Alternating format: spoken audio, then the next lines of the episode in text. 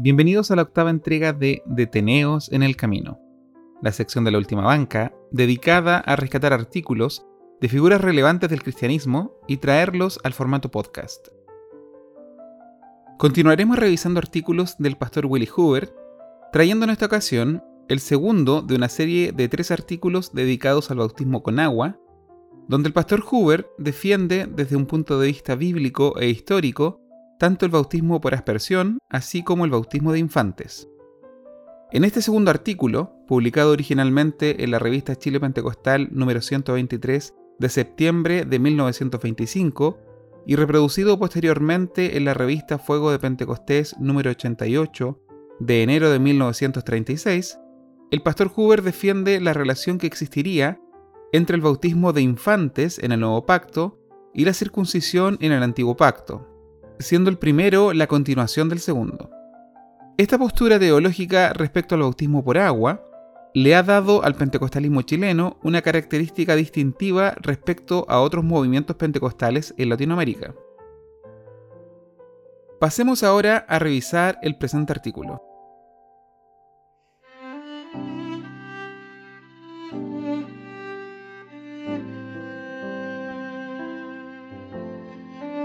Bautismo, circuncisión. Y en él estáis completos, el cual es cabeza de todo principado y potestad, en el cual también estáis circuncidados de circuncisión no hecha por manos, en el despojamiento del cuerpo de los pecados de la carne por la circuncisión de Cristo, sepultados juntamente con Él en el bautismo, en el cual también resucitasteis con Él por la fe de la operación de Dios, que le levantó de entre los muertos Colosenses 2, versículos 10 al 12. Siguiendo el hilo del número anterior, parece que nos queda un punto importante por aclarar para dar un remate lógico a nuestro estudio. Este punto es la relación de los niños al bautismo. Es indudable que muchos errores y graves han entrado en la Iglesia sobre este punto, pero lo mismo ha sucedido con toda doctrina y toda práctica en la Iglesia por ejemplo, la cena del Señor, el matrimonio, el pastorado, etc. Nuestro deber no es rechazar una verdad por causa de error, sino aclarar la verdad sacándola del error. Esto es lo que deseamos hacer mediante el Espíritu de Dios. Nuestro primer punto es que el bautismo es la sucesión, por decirlo así, de la circuncisión, así como la Santa Cena es la sucesión de la Pascua. Juan Fletcher notable escritor y predicador de los tiempos de Juan Wesley, poniendo en parangón la dispensación judaica con la cristiana, dice, La parte ceremonial del Evangelio de Cristo nos obliga solamente los dos significativos ritos sin sangre que las escrituras llaman bautismo y la cena del Señor, librándonos del derramamiento de sangre humana en la circuncisión y de la sangre de animales en los sacrificios. San Pablo pone esta verdad muy claramente delante de nosotros en el texto con que introducimos este estudio. En el original griego no hay división de capítulos, versículos, puntos ni comas, de manera que no hay separación de pensamiento entre la circuncisión y el bautismo, sino una unión de pensamiento, y dice claramente que la circuncisión no hecha por manos, la circuncisión de Cristo, es el bautismo. Hay dos verdades encerradas en esta expresión. La primera verdad es que el bautismo cristiano fue instituido por Cristo como en reemplazo de la circuncisión, para hacer en la nueva dispensación un papel análogo al que hacía la circuncisión en la antigua. La segunda verdad es que por medio del bautismo el bautizado apropia para sí la circuncisión con que Cristo fue circuncidado, como juntamente con él el bautizado es crucificado, muerto, sepultado, resucitado, también con él y en él es circuncidado, y así despojado del cuerpo de los pecados de la carne.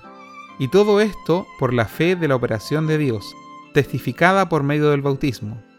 Así San Pablo une la circuncisión con el bautismo en la analogía de su relación con la dispensación a que pertenece. Nuestro segundo punto es la relación del bautismo con el niño. Habiendo reconocido la relación de analogía que existe entre la circuncisión y el bautismo, casi no habría por qué dilatar sobre el asunto. pero en un caso donde hay tan marcada divergencia de opinión y en un asunto de tanta importancia, es bueno contemplarlo con algo de detención. Como los hijos de los judíos eran herederos de la promesa, y esa herencia los padres sellaron circuncidando al hijo, así los hijos de los cristianos son herederos igualmente y los padres sellan esa herencia bautizando al niño.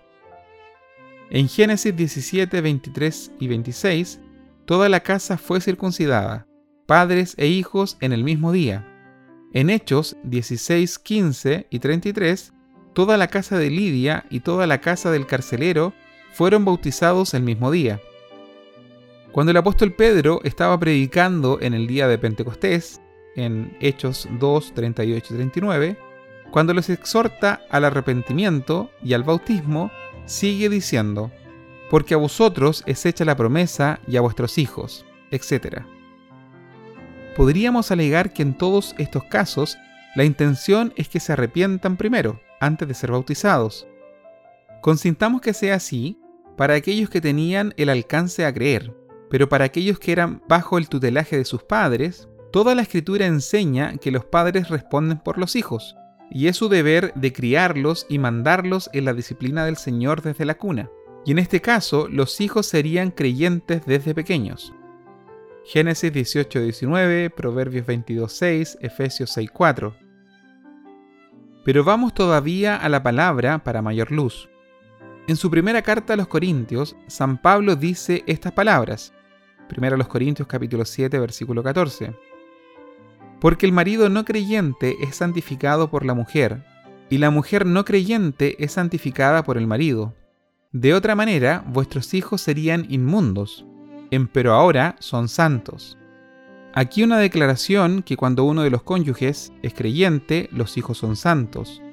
¿Con cuánto más derecho se podría decirlo siendo los dos cónyuges cristianos? ¿Y acaso será torcer o interpretar mal las escrituras al decir que si son santos tienen derecho completo al bautismo? Creo que no.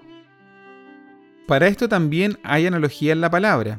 En Hechos 16 del 1 al 3, Timoteo fue circuncidado con derecho porque su madre era judía no es de creer, siendo los privilegios de los cristianos tan superiores a los de los judíos, que los privilegios de sus hijos sean menores a los de aquellos.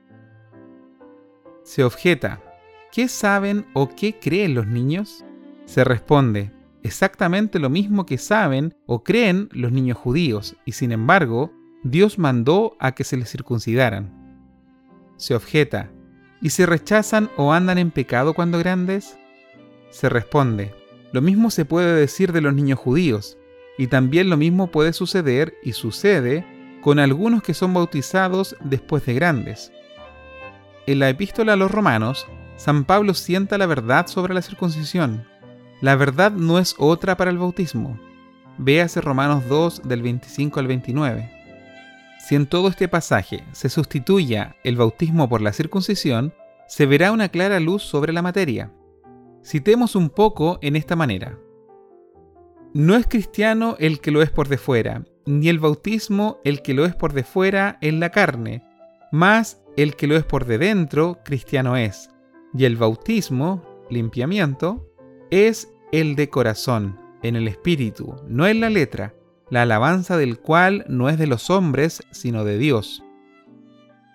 Se objeta, muchos creen que el bautismo salva, se responde, este error también tenían los judíos. Hablaban con mucho desprecio de los incircuncisos y de los pecadores de los gentiles.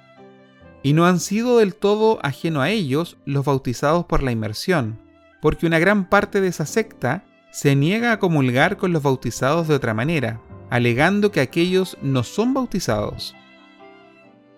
La palabra de Dios dice en San Judas versículo 5 Dios, habiendo salvado al pueblo, después destruyó a los que no creían. Así hará tanto con los bautizados como con los circuncidados, y tanto con los bautizados ya grandes como con los bautizados cuando eran niños. Y sin embargo, estableció estos ritos y es nuestro deber y privilegio usarlos. El confiar en ellos es una debilidad y tendencia de toda la humanidad que no se limita a ninguna raza, secta ni rito. La familia del cristiano está bajo las órdenes de Deuteronomio capítulo 6 versículos 4 al 9. Amarás a Jehová tu Dios de todo tu corazón, de toda tu alma y con todo tu poder. Y estas palabras que yo te mando hoy estarán sobre tu corazón y las repetirás a tus hijos y hablarás de ellas estando en tu casa y andando por el camino, y al acostarte y cuando te levantes si los padres son fieles en el cumplimiento de estos deberes, pueden reclamar la promesa de Proverbios 22.6, que dice, Cría al niño en el camino en que debe andar, y aun cuando fuere viejo, no se apartará de él.